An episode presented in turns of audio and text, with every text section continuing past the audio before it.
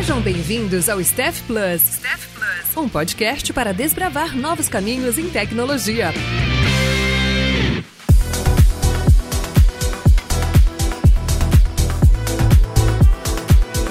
Sejam muito bem-vindos a mais um episódio do Staff Plus Podcast, o seu podcast de carreira técnica em tecnologia. Eu sou Paulo Vasconcelos e aqui comigo nessa bancada maravilhosa estão eles, Flávio Clésio. É isso aí, vamos falar hoje sobre como que histórias de terror aí em operações e produtos. Como é que é o negócio?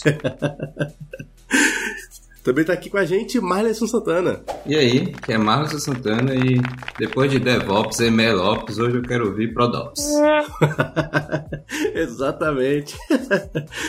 Muito bem, pessoal. Nesse episódio de hoje nós vamos falar sobre Product Operations, Prodops, o Product Ops, o POPs. Já ouvi falar 15 nomes aqui diferentes só no off desse episódio sobre esse, esse conceito que você já ouviu falar, já que você conhece, já ouviu falar sobre Product Ops? Produto e engenharia é união de Deus ou obra do capiroto? É isso que a gente vai conversar um pouquinho aqui nesse episódio de hoje. para você entender como é que é a atuação de um profissional de staff, um staff plus, nesse cenário onde temos uh, uma cultura de produtos e operações mais desenvolvida. E olha só, Nenhum dos três aqui entende nada sobre Prodops, então a gente foi atrás de quem é fera no assunto, de quem manja tudo sobre esse conceito, sobre essa, essa área, por, por assim dizer. E olha só, no episódio de hoje a gente trouxe aqui o Cristiano Milfon, que é Prodops e Cloud Engineer na Century. Como é que está, Cristiano? Opa, tudo bem, pessoal? Prazer estar aqui com vocês. Vamos. Eu tá, estou trazendo a versão angelical do Prodox. Para o bem. Veio pregar, veio pregar a palavra do Prodops, né, Cristiano? A palavra. Veio pregar, veio em paz, veio em paz. Tem três engenheiros aqui. Exatamente, pessoal. E olha só, se você ainda não segue o Staff Plus Podcast ou os podcasts da família Data Hackers, já aproveita para seguir a gente aí no seu player de podcast favorito. Se você está ouvindo a gente no Spotify, no Apple Podcast, já amassa o botão de avaliar aí com 5 estrelas pra gente, que ajuda demais a fortalecer o nosso trabalho aqui nas plataformas. Beleza? Depois desse episódio, dá um pulinho lá no datahackers.com.br para conhecer um pouquinho mais da comunidade de dados também, caso você tenha interesse nesse assunto. Beleza? Então olha só, sem mais delongas, vamos embora para esse episódio.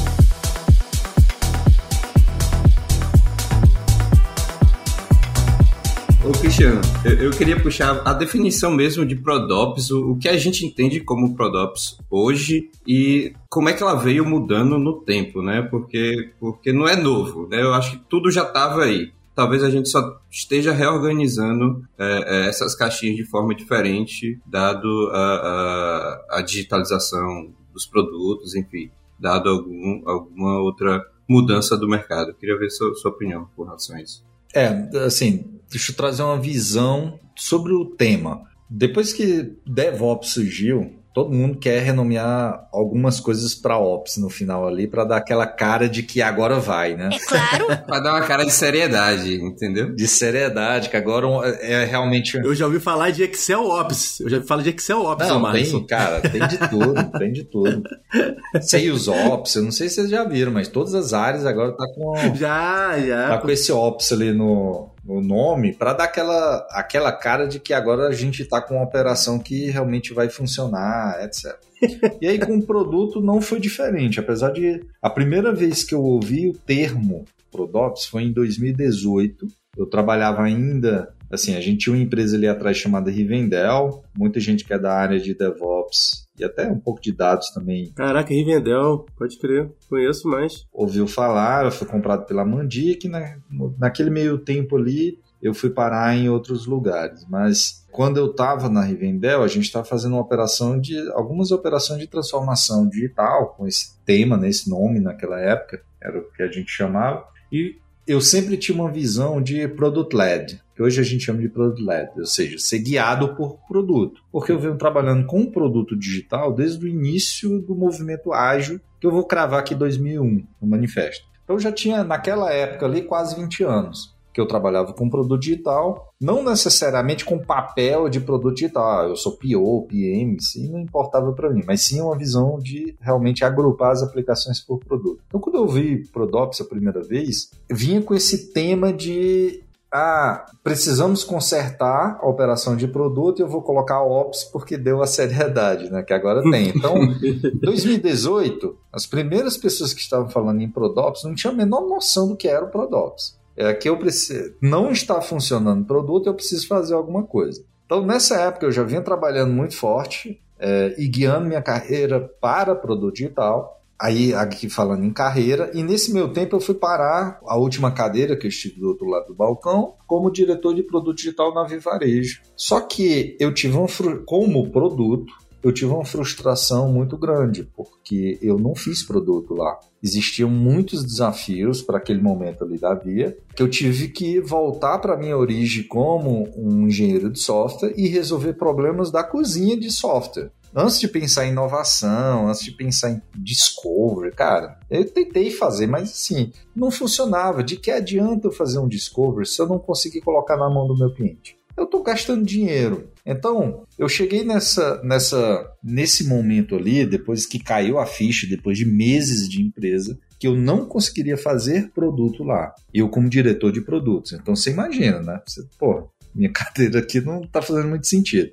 Eu preciso criar uma cultura. Não foi de imediato que eu cheguei nesse, nesse raciocínio, mas não consigo fazer produto, preciso resolver muita coisa de engenharia. E eu tenho aqui nesse local dois problemas que me acompanham naquela época há 20 anos, que era alinhar a TI e negócio, e eu como produto era meu papel fazer isso, ali no meio, das duas áreas, e o problema clássico de onde nasceu a agilidade, lead time sim, entregar as coisas, conseguir acelerar as entregas. Então eram dois problemas muito sérios que eu tinha na minha carreira inteira e naquele momento eu não tinha uma cultura de ser guiado por produto para resolver esses dois problemas. E é isso que eu venho fazendo ali de 2019 até hoje, é como é que eu crio um modelo operacional que eu ajude as empresas a realmente ser product-led, que resolva esses dois problemas. Então, o meu Prodops, eu vejo muita gente chegando nesse raciocínio hoje, que nós precisamos criar uma cultura de produto digital. Mas falar isso é muito genérico. O que é uma cultura de produto digital? Cara, é muito genérico. É a mesma coisa dizer, eu preciso beber água para não ter pedra nos rins.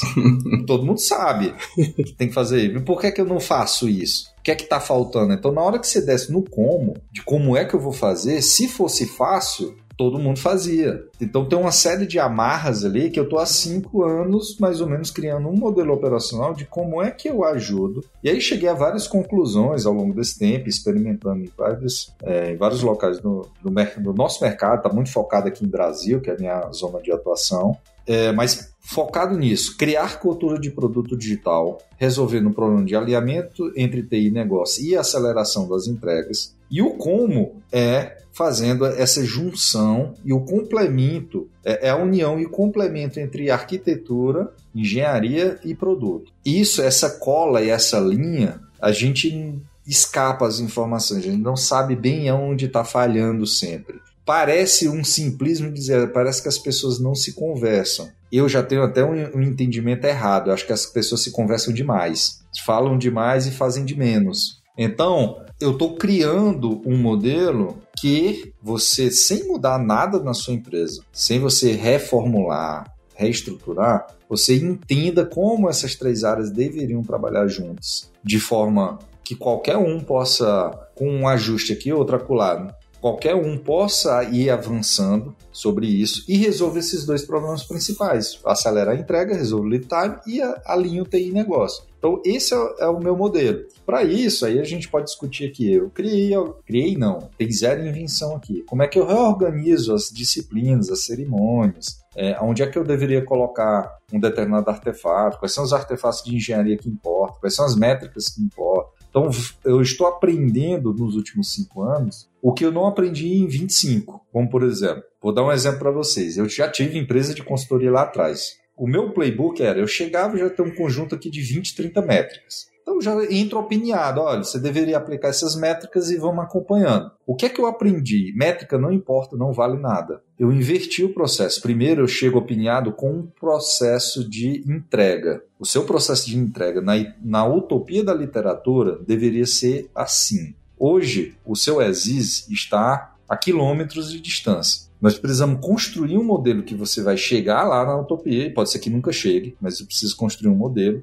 E na construção desse modelo, eu vou encontrar quais métricas eu preciso acompanhar. Então eu aprendi isso nos últimos cinco anos. Era totalmente diferente de como eu fazia. Eu já chegava dizendo: você precisa acompanhar aqui lead time, churn, e misturava várias dimensões, né? Métrica de negócio, métrica de produto, enfim. Ô Milfon, deixa eu fazer uma pergunta para você na esteira do que você colocou anteriormente. Na verdade, uma, uma reflexão, uma curiosidade, eu, eu queria ver qual era a sua opinião sobre é que você falou em relação da, da, entrega, né? Eu acho que, acho que a entrega, acho que a parte tecnológica hoje, eu concordo com, com, algumas coisas que você já colocou, que meio que está resolvida, acho que a gente está meio que no estado da arte, no ápice, assim, no desenvolvimento de software, ferramentas e, e capacidades e tudo mais. E a parte de, de entrega, nos trancos e barrancos você consegue entregar uma coisa mais ou menos ali feita e, e tudo mais, mas onde você vê, você ainda a minha pergunta é, dando, dando esse background, você não acha que hoje a parte que está mais complicada é a parte de operacionalizar essa, essa entrega?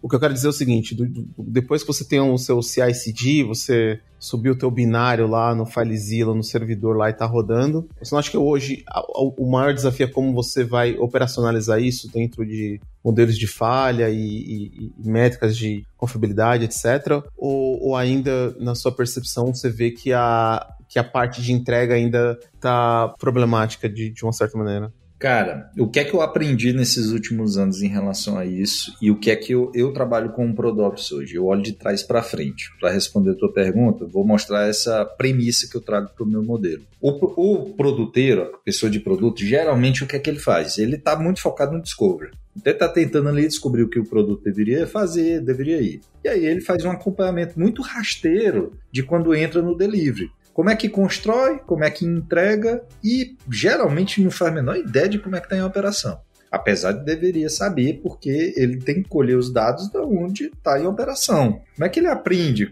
Cadê o data driven aqui? Pegar os dados de cliente, etc tem que pegar de operação, mas enfim. Então, entendendo isso, que era a minha dor como uma pessoa de produto, eu no meu Prodops eu inverto. O Prodops é a sequência de operação para o discovery. Então, primeiro eu quero entender como é que você opera o seu produto. Como é que você colhe os dados do seu cliente, como é que você observa, como é que você reage a incidentes, como é que o seu time acompanha o que está acontecendo, menor downtime, quando dá incidente que vai acontecer algum problema, qual é o tempo de reação, famoso MTTR, etc. Pela operação que você quer, tem a que você tem e tem a que você quer. Pela que você quer, é, como é que eu entrego para chegar naquela operação. Aí, tá, como é que você entrega hoje? Está totalmente automatizado, você valida, como é que você promove, etc. Para você ter essa boa entrega, como é que está o seu desenvolvimento? Então, quando você traz o seu modelo operacional da entrega para frente, começando de trás para frente, você vê que, cara,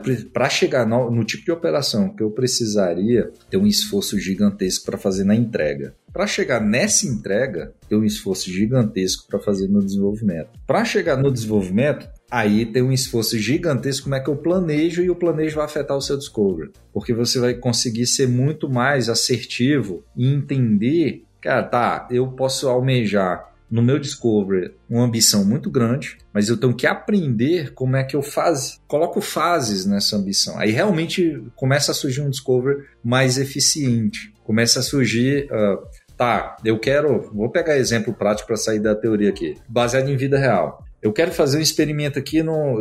Eu estou em um varejo, quero fazer um experimento no Retiro na Loja. E eu quero validar ideias aqui. Como é que eu vou validar essas ideias em cima dessa value stream dentro de, um, de uma aplicação, de uma plataforma, etc. De nada adianta eu pegar o melhor UX, fazer o maior desenho aqui bonito, se eu não validar essa hipótese, se eu não tiver uma forma de entregar de nada adianta eu ter uma forma de entregar se eu não sei o que é que eu vou acompanhar a operação. Então, quando você percebe que para o trabalho de produto digital precisa realmente, pensando num cara de produto digital, eu preciso ter validação frequente de hipótese para poder inovar, eu preciso ter uma série de, de requisitos que dependem do lado técnico, eu preciso delegar para alguém, que é onde entra o Prodops, que ele vai me ajudar a trazer todo o rigor necessário, e eu chego já na sua resposta, na sua pergunta, dessa volta todo para poder chegar lá eu preciso delegar com confiança todo o rigor necessário da operação até aqui o meu discovery, até a minha necessidade de experimentar e validar frequente. O que é que está faltando hoje em dia? A gente tem tecnologia que eu gosto de brincar com o fundo de verdade, está resolvido.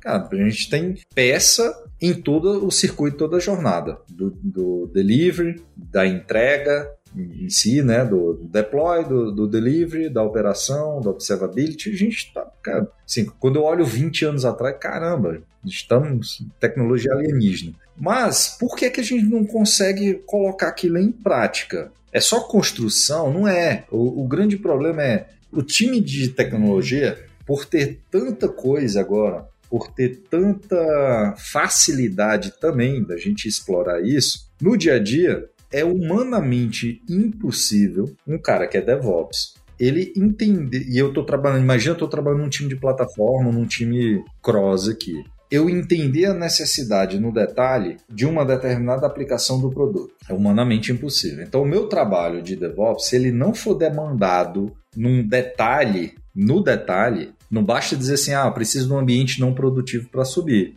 Cara, eu subo coloco num Docker, subo qualquer coisa aqui e tá aí, você tem um ambiente. Ah, mas aí não está funcionando. Por que, que não está funcionando? Ah, porque tem uma configuração específica, tem que ter um dado XYZ. Esse detalhe, esse alinhamento, o que é que acontece? O DevOps para o Dev para explicar naquele momento como é que aquilo deveria funcionar. Corta a cena, Semana que vem entra um dev novo no programa, no projeto.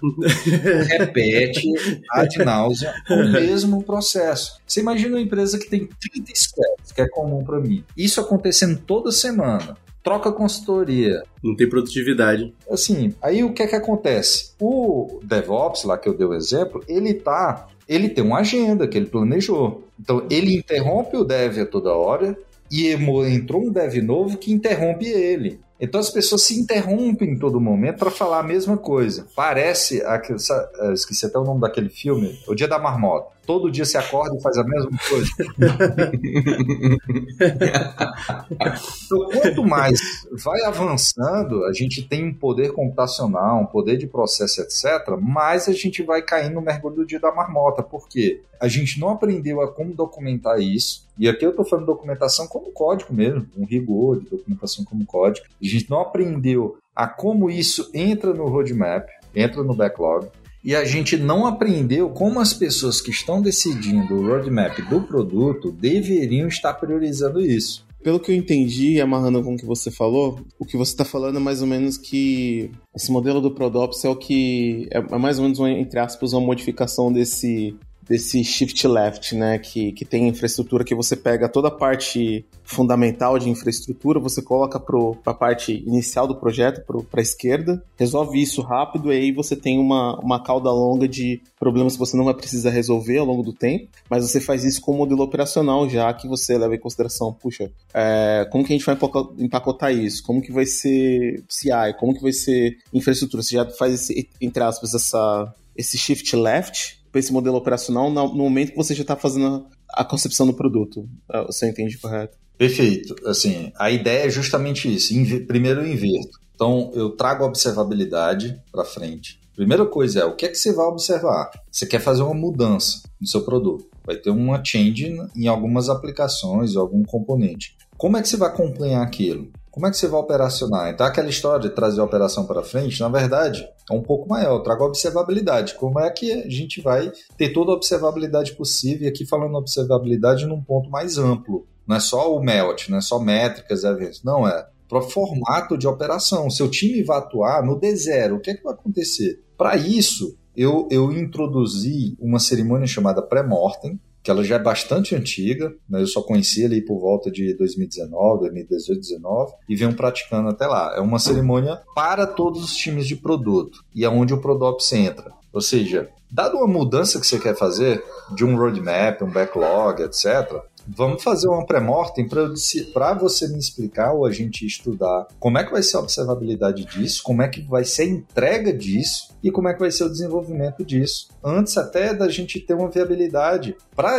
até ajudar na sua viabilidade técnica, porque pode ser que seja possível fazer, mas não vai ser possível no prazo que você quer, no tempo que você quer.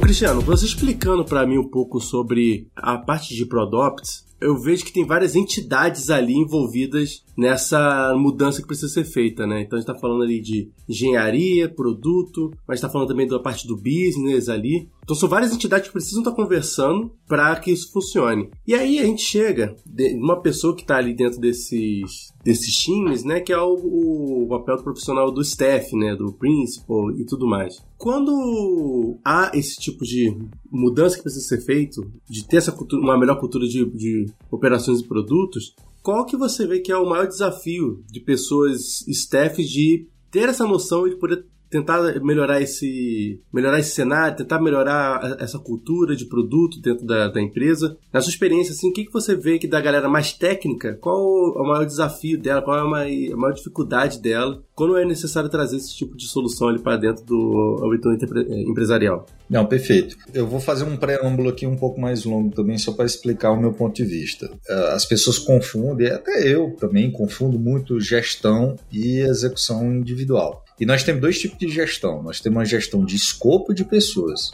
E a própria confusão disso é, um, é, assim, é complicado a gente definir uma regra. Ah, o, o, gestor do produto, ele é também uma gestão de pessoas? Depende. O produto tem times de pessoas, então é, é sempre complicado quando a gente fala de produto. Quando a gente vai para engenharia, também. Eu tenho, por exemplo, eu posso ter um principal aqui de SRE. Mas eu posso ter um time de SRE também, cross, na empresa, que eu vou precisar de um manager de SRE para gerir tanto escopo como pessoas. Então, a fronteira é sempre complicada. Eu, quando eu comecei a trabalhar com o conceito de ProDops, e o que eu acredito muito é que o ProDops deveria ele ser baseado em contribuição individual. Deveria ser ser. Então, ter um time ali de staff, principals, fazendo isso. Só que a gente sabe que o mercado vai errar, até porque IC no Brasil, quando a gente, vamos focar em Brasil aqui, mas serve para o mundo. IC, no, tirando grandes nativos digitais, não é algo comum. Você pega o mercadão principal, cara, indústria, nem existe isso. Isso é muito raro. Avan Precisamos avançar o mercado. É um papo muito de RH aqui. Os RHs precisam aprender que o mundo avançou e a gente tem que entender que TI é um trabalho que nunca existiu antes, porque sempre existiu profissionais super especializados. O profissional ganha 100 mil, 200 mil para virar barco, por exemplo. Motorista de barco, né? Geralmente é profissional super caro. Tem algumas profissões que sempre existiram. Mas sempre foi um nicho muito tão pequeno que sempre passou despercebido. Tirando medicina, profissional individual sempre foi muito nicho. TI não, é o contrário. TI é a única profissão na história onde o, o, o IC é a regra. E aí nem funciona bem, por exemplo, para consultorias, porque não cabe muito manager em consultoria, por exemplo. Você tem que ter profissionais executando, mão na massa. Então, TI é uma parada que os RHs não estão preparados. Porque naquele modelo tradicional da administração clássica, assim, você vai na sua cruzada Pokémon, você vira um gestor um dia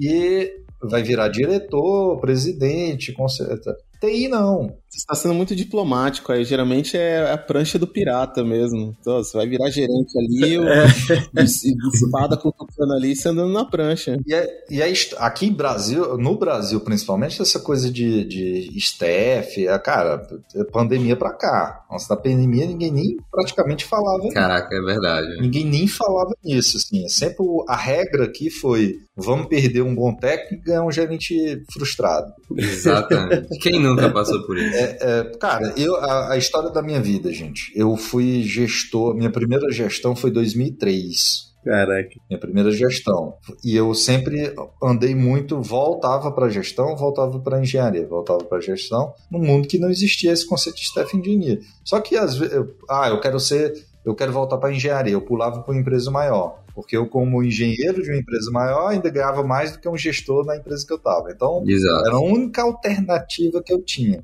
naquela época, a história da minha vida. Então, o que é que eu acredito? A gente vai errar, e eu espero que as pessoas pelo menos errem seguindo a vertente que eu estou desenvolvendo. Eu sei que vai ter gestor, então já montei todo um plano para trabalhar com RH, com Prodops Manager, etc. Mas eu acredito que no Prodops especificamente está muito ligado com essa coisa do contribuidor individual, por quê? Tem alguns papéis específicos, como tracker, é, que é muito essa cara do, do, do, do IC. É o cara que está ali, ele precisa alinhar escopo, ele precisa resolver o Prodops é uma cola entre essas áreas, então não são times, apesar que a gente vai acabar montando times de Prodops, mas está muito próximo nessa vertente. E aí, aterrizando um pouco, para as pessoas que são IC de hoje, eu aconselho todos a, primeiro, por que, que vocês deveriam estar tá pesquisando, lendo sobre Prodops? Primeiro, porque eu acredito que Prodops tem muito skin the game aqui, é, mas Prodops é, vai ser tão comum como o DevOps, num curto espaço de tempo. É, então vai ter, toda empresa vai ter, ponto um. Segundo que vai ter, eu acredito que é um caminho de dentro da sua empresa, se você já é um IC, seja staff, principal, etc., pode ser que na sua empresa não seja cargo, seja papel, e esse papel é atribuído a você e você ganha ali uma eficiência muito mais forte. Se a empresa decidir que ela precisa de uma cultura guiada por produto e você é um IC que está ali, né, um, um staff, etc., que já faz o seu papel muito bem de engenharia, acrescentar esses papéis auxiliares para criar a cultura de produto digital, eu, você está melhor posicionado ali dentro. Então, eu imagino que para as pessoas, staff, principal, etc., Cara, Prodops é uma arma muito forte para você atingir não só o, o, seu modelo de, de super engenharia que você quer, muitas vezes a gente fica procurando ali. Quem, todo mundo já sofreu com isso, fiz muito isso lá atrás. A gente fica procurando colocar Kafka em todo lugar, criar ali um.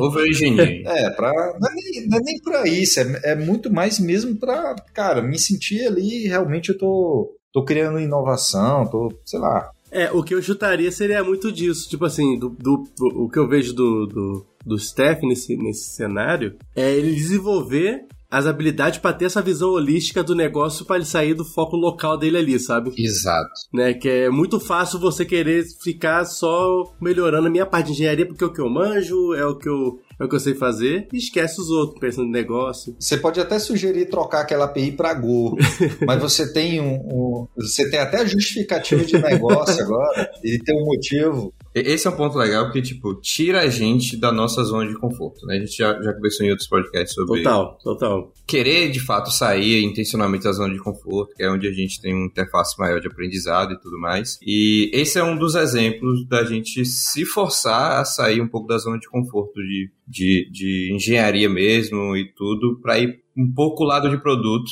justamente não só porque é uma área é, é, em ascensão e totalmente necessária dentro das empresas, mas é onde a gente consegue aumentar a interface de impacto como um profissional mesmo. Porque vamos dizer, engenharia a gente já domina, você já é um profissional de engenharia, então você pode ser um pouco mais generalista, mas você é, é já domina aquela área. Produto, cara, eu não domino quase nada. Então, tipo, eu tenho que intencionalmente parar escutar as pessoas para dois, é, para dois principais motivos. Primeiro, entender o real impacto do meu trabalho. Porque, cara, meu trabalho não é otimizar modelo, meu trabalho é resolver problemas. E os problemas, eles são os produtos, né? É o produto que está tentando resolver problema. Não é o meu endpoint, não é, é o meu modelo entregando predições. Cara, aquele, aquela predição do meu modelo, ele não significa nada se o produto não foi impactado, se o produto não usa. Então, ter essa visão, essa visão holística, né, sobre o impacto de fato do seu trabalho, né, como engenheiro, ela vai passar por produto, ela precisa passar por produto, porque é o produto que valida se você está trazendo impacto ou não, sabe? Ou se você está só, vamos dizer, otimizando o seu mínimo local ali por uma questão totalmente pessoal e não profissional, e não crescimento profissional. Em algum momento vão perceber que você não faz diferença nenhuma dentro da empresa.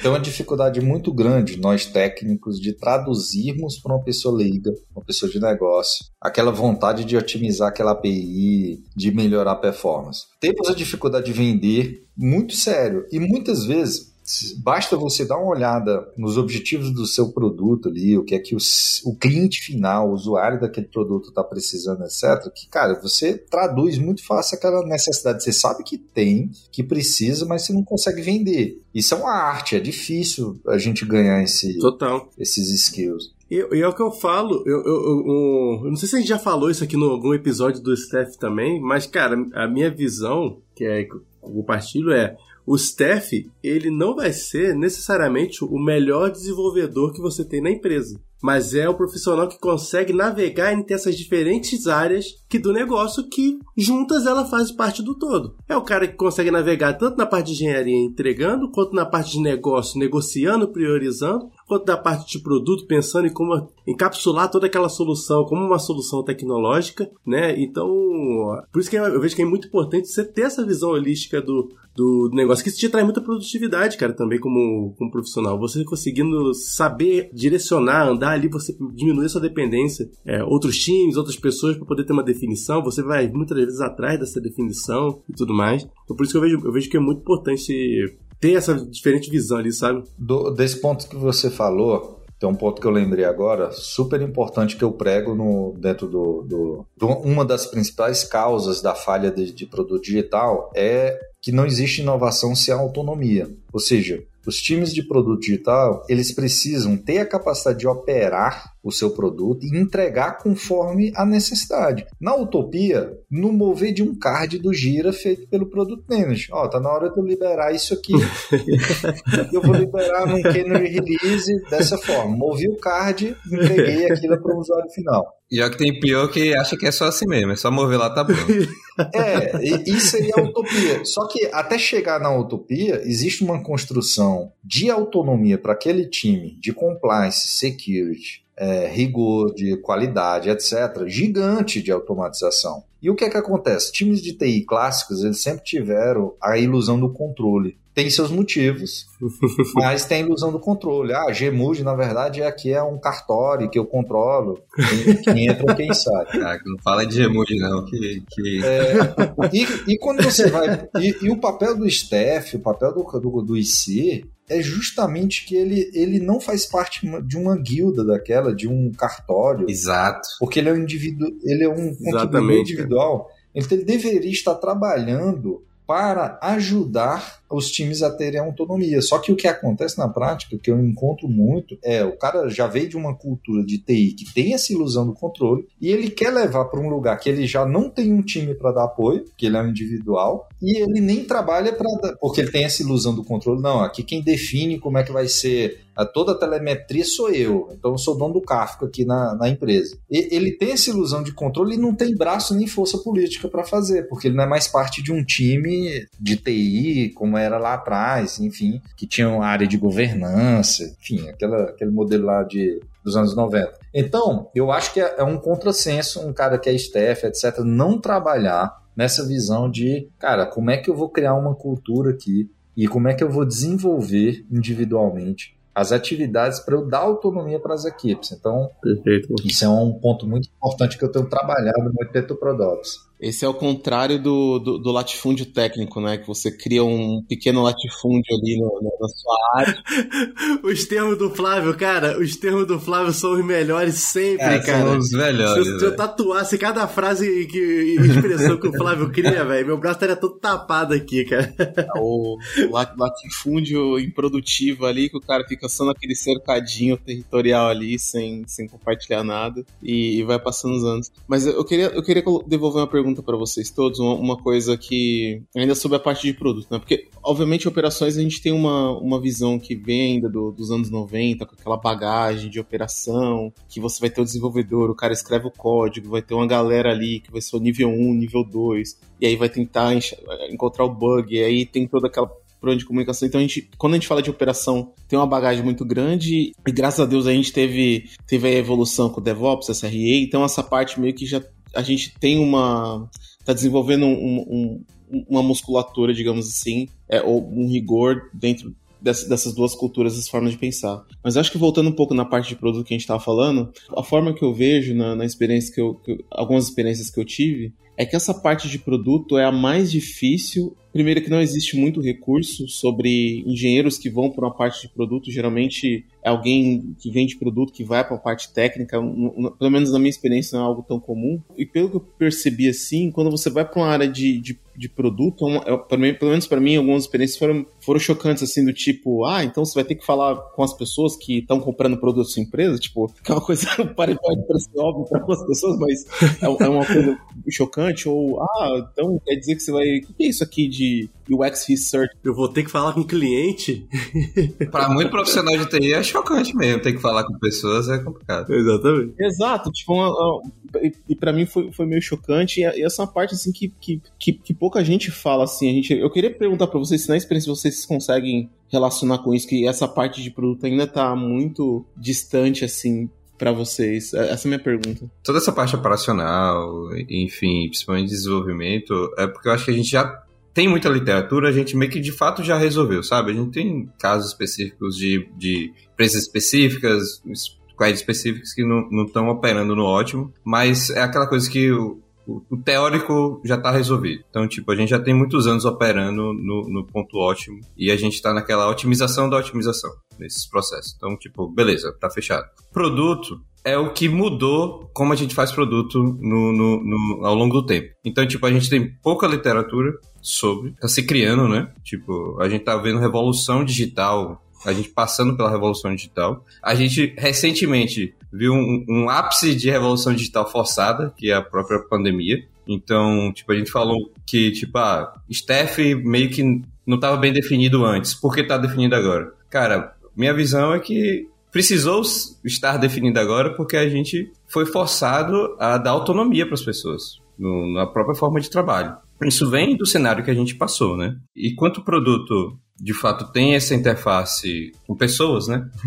e, e, isso pode assustar alguns profissionais de TI. É, nunca foi de fato um problema para mim, porque eu sempre achei que, que eu caminho bem entre esses meios, né? Por exemplo, eu passei um tempo sendo professor acadêmico. E qual das profissões você realmente tem que falar com as pessoas que não ensinar, né?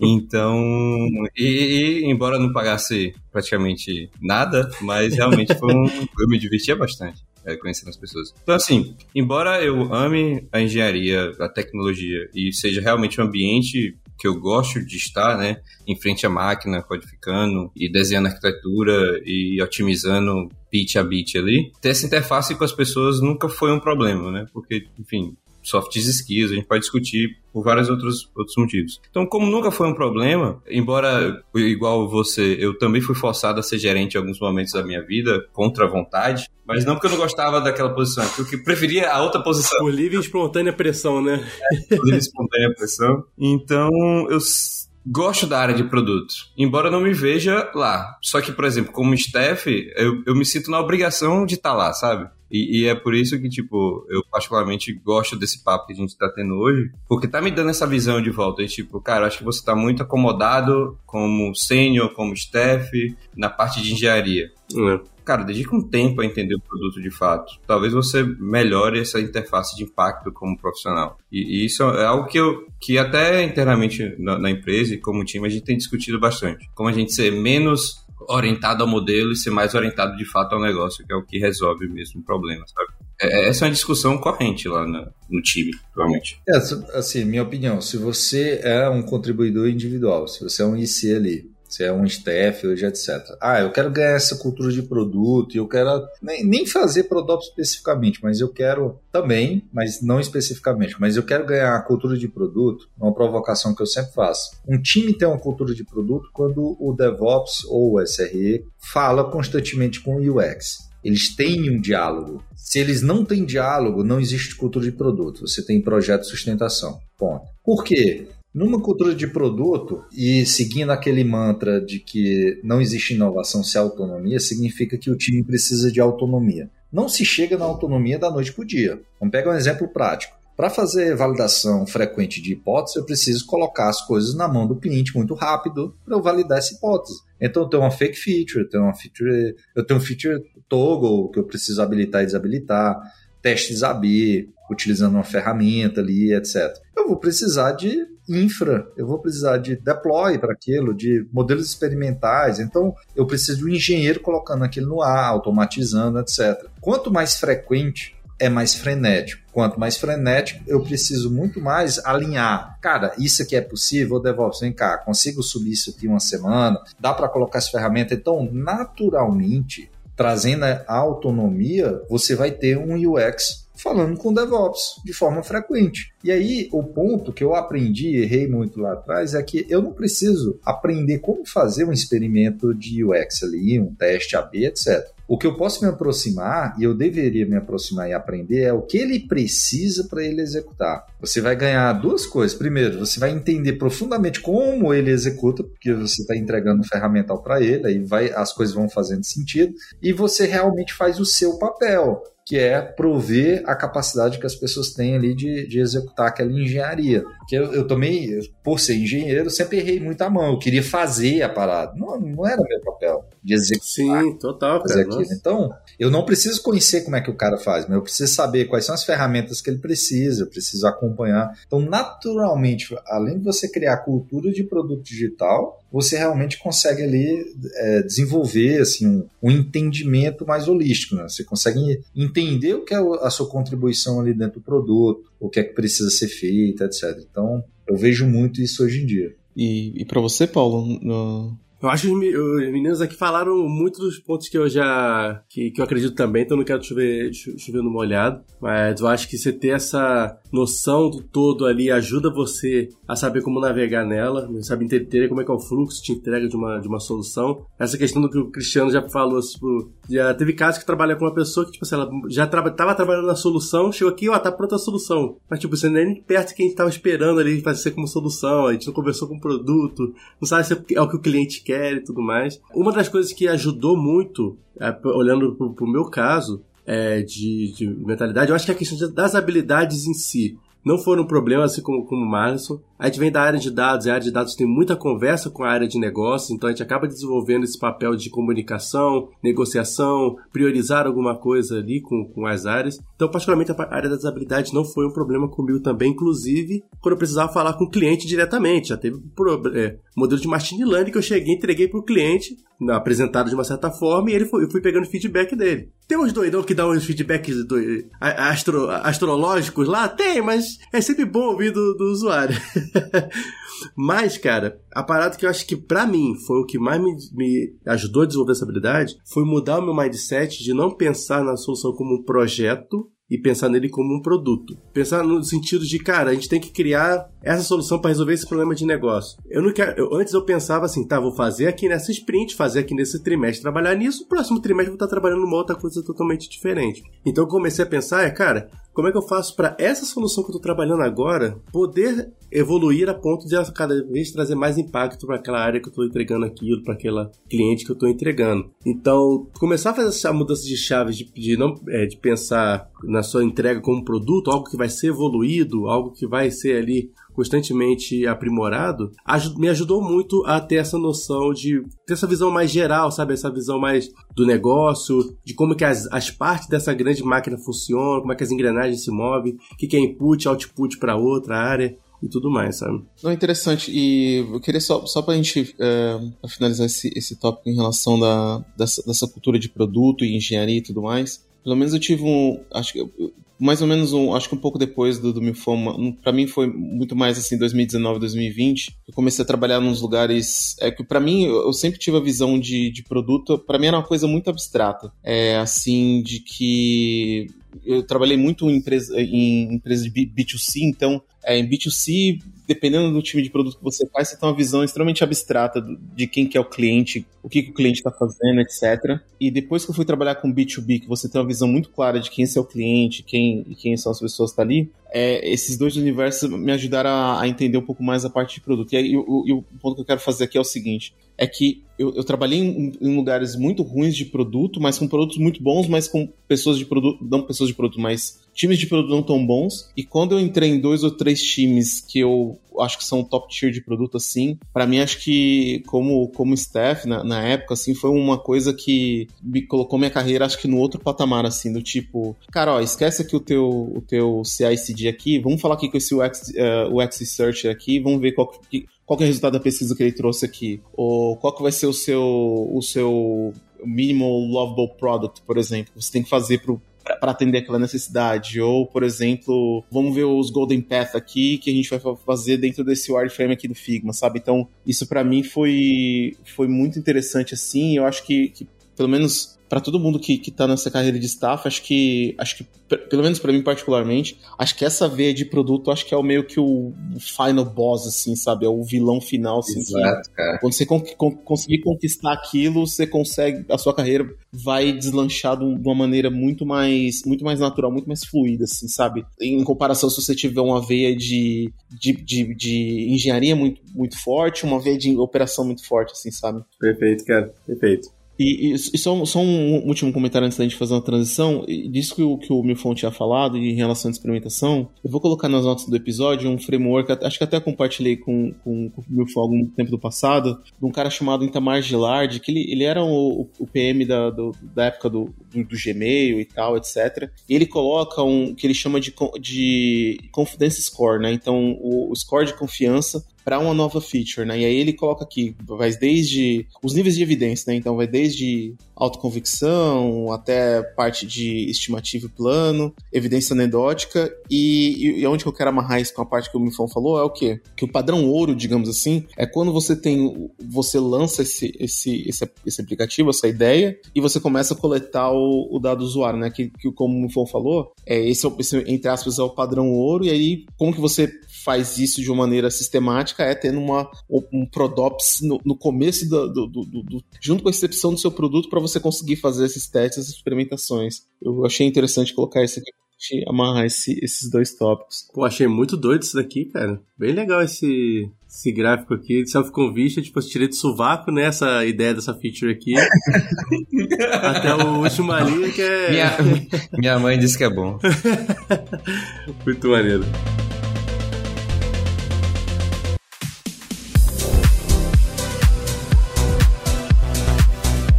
Bora fechar com, com umas dicas? Eu, eu quero dicas. Eu, eu tô com a missão agora que eu quero pelo menos uma dica de livro por episódio. Ô, oh, rapaz, aí sim. É. Boa, boa. então eu tô aqui. E, e, é uma área que eu tô querendo, de fato, né? É, é aprender um pouco mais, então a dica vai ser bem-vinda. Eu... eu acabei o livro ontem, então tô. Tá, tá... tá fresquinho. pra, pra quem quer aprender um pouco mais sobre sobre o tema, enfim, já, já vem da área de engenharia, vou dar aqui meu caso, é engenheiro e tudo, mas quer expandir um pouco os conhecimentos. Diz aí um, alguns livros, ou o primeiro livro que vem na sua cabeça, ou qualquer outra dica também, né? É, não só livro, mas dica geral. Quando a gente. Quando, porque assim, quando a gente fala de Prodops, eu vou, eu vou até fugir um pouco pela tangente aqui. Você não tem uma literatura. Prodops está em 2001. Nós não temos ainda nenhum manifesto ágil. Tem as pessoas desenvolvendo o Scrum, o FDT, o Crystal do Prodops. Uhum. Então, nós nem temos literatura. Tá saindo um livro agora, enfim, mas cara, vai ser os próximos cinco anos é, para eu ter realmente uma literatura específica. Olha esse Oceano Azul aí, hein, Cristiano, aí, ó, pra você aí lançar o primeiro livro de Prodops aí, ó. Né? Ó, o Oceano Azul aí, ó. Eu levantei a bola para ele falar, espera meu livro, tá saindo no final do ano. então, eu, naturalmente eu deveria dizer isso para vocês, só que eu tô há dois anos para escrever esse livro, não fiz nem a dedicatória ainda. Então, talvez demore um pouco. O que eu recomendo, sendo bem transparente, o que eu recomendo é o que é que o Prodops prega? O meu Prodops, principalmente que é essa junção de produto com engenharia. Você tem uma série de bons livros ali, mas eu desenvolvi muito em cima do Kanban. Então, foco um aqui para vocês é, cara, Kanban. E eu vou no livro do David, que eu acho que é de 2011 mesmo. Se você não conhece Kanban, e aqui tem um porém, pega o livro original, lê ele, os cases de como ele pensou, que é muito diferente dos resumos que vocês vão achar na internet. Que a galera quer, acha que Kanban é um controle ali de mover as coisas no quadro e ficar fazendo cálculo matemático e não tem nada a ver com isso. Então, a primeira dica que eu dou, cara, dá uma estudada no, no Kanban e tem um assunto muito novo do, do David, que é o Fit for Purpose ali, o propósito por encaixe, sei lá como é que ele traduz para como é que o pessoal traduz para português, né? O Fit for pelo propósito ali. Ajuste para propósito. Ajuste para propósito? Eu não, não, nunca nem, não lembro ter visto. A... Então são, são dois temas que eu gosto muito, porque apesar de não ser sobre produto, é, uma, é um modelo onde eu construí o operacional do Prodops. Eu sigo os princípios e, e, e as técnicas do Kanban. Cara, é de Primeiro, antes de você gerenciar o fluxo, você precisa visualizar. É isso que ele prega muito. Então, visualizar, limitar o IP, gerenciar o fluxo, esse conjunto de técnicas e práticas, que às vezes é, é até perigoso, porque ele é muito abstrato, ele não te dá um artefato para você fazer isso. Ele diz, ó, tem que fazer isso e descubra por si só. Aí você tem outras literaturas. Então, eu combino muito Kanban e as coisas ali em volta dessa literatura com a nossa literatura já conceitual e clássica de engenharia. SRE Book, cara, é um livro, quem está ouvindo aqui nunca leu o, o SRE Book do Google, pare agora, não, espera terminar aqui, mas na sequência, abre ele. Não tem nem desculpa porque tem tradução em português, não tem desculpa nenhuma. Ouve, porque não é nem um livro técnico, é um livro sobre cultura. Legal. É um livro sobre gestão e cultura, gestão de escopo, porque é um livro muito mais para IC, inclusive. É, então, eu misturo muito esse conceito do Kanban com o conceito do SRE, do DevOps clássico nosso aqui, com um foco muito grande em integração contínua, deploy contínuo e observabilidade. Então, observabilidade já tem umas literaturas muito boas nascendo, tem aquelas clássicas como Art of Monitoring, que é um livro sensacional. É, apesar do nome, ele é sobre observabilidade como um todo, ou seja, não é só sobre monitoramento. O Art of Monitoring, não sei se tem tradução para português, não, não lembro de ter visto e saiu recente um livro muito bom sobre observabilidade que eu talvez não vá achar aqui o nome dele. Deixa eu ver se eu... que ele está gratuito, inclusive. Eu vou, eu vou colocar o livro. O nome eu achei aqui, Observability Engineering. Esse livro é sensacional porque é um livro super denso, atualizadíssimo e a Honeycomb patrocinou para você baixar ele eu, eu comprei ele também, mas você pode baixar e. Enfim. Então, dica de livro aqui: livros sobre observabilidade, principalmente. Os livros clássicos de, de engenharia, ali, como SR Book, Continuous Delivery, etc. E uma dica aqui: os livros de Kanban, só para começar. Aí depois vai vir, você naturalmente vai encontrar ali a literatura de produto. O grande problema, alguém comentou aqui que produto é muito recente. Na verdade, nem é. A gente teve mais de 20 anos de literatura de produto. O problema é que as pessoas de produto sempre estiveram muito mais ligadas a novos negócios e discovery, até com, um entendimento um pouco errado do termo discovery, e tem muito mais livro que é muito mais pulado de negócio do que de tecnologia. Então, eu nem lembro de um livro aqui específico, eu nem vou lembrar de algum livro específico. Você me pergunta para um cara que é staff, um cara que é IC aqui, ah, qual é o livro que mistura produto e tecnologia? Cara, nem lembro, nem, não conheço, não me lembro de ter algum dessa nessa estratégia. Então, o que eu faço é isso, é misturar um pouco ali do Kanban, do modelo operacional, etc., com esses bons livros de, de engenharia e observabilidade em primeiro lugar. Aí, Márcio, tá bom? Se para começar aí? Já, já tô comprando aqui, pô. Tem leitura aqui até o final do ano. Cada episódio o Márcio vai ficando mais pobre. A gente vai ficando mais pobre com os livros que a gente vai comprando aqui, cada um indicando. E é isso aí, pessoal. Esse episódio de hoje vai ficando por aqui. Dicas muito legais para você que quer saber um pouquinho mais sobre a, o conceito de produtos ópticos, como começar a pensar um pouco fora da caixa para ter essa visão mais holística do negócio e sair só do foco da engenharia, pensando em produto, pensando em operação, pensando em negócios ali, ali também. E olha só, primeiro já quero agradecer a presença dele aqui com a gente, que ilustrou esse episódio de hoje, sem ele não teria, não teria acontecido. Cristiano, valeu demais aí por separar um tempinho para falar com a gente aqui, cara, para dar uma verdadeira aula aí pra gente de Product Ops hoje. Bom, eu que agradeço, turma, que assim, um assunto que eu tenho trabalhado, então tem muito skin in the game aqui, eu acredito que que ele é muito importante para todas as empresas. Quem quiser saber um pouco mais, acompanhe um site que eu, recém, que eu criei recente chamado produtoreativo.com.br. Inclusive tem lá um link para um curso de Prodops que eu, que eu venho fazendo. E o meu canal no YouTube, que só pesquisa, assim, barra Prodops no final você acha ele, mas pesquisa por Prodops ali,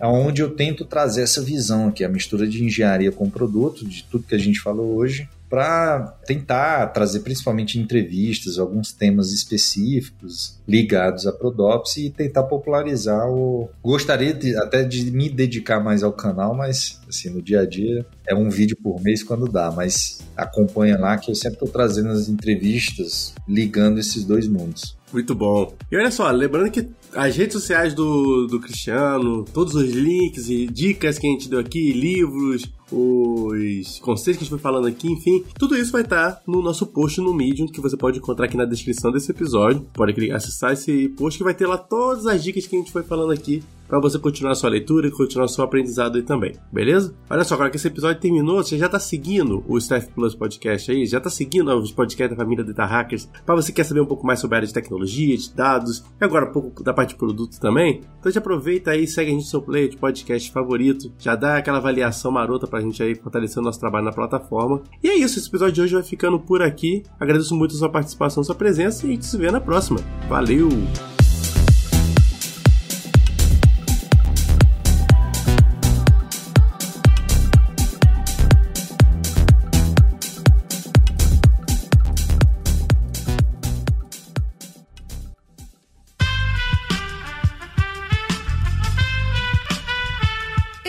Podcast foi editado por Aerolitos Edição Inteligente.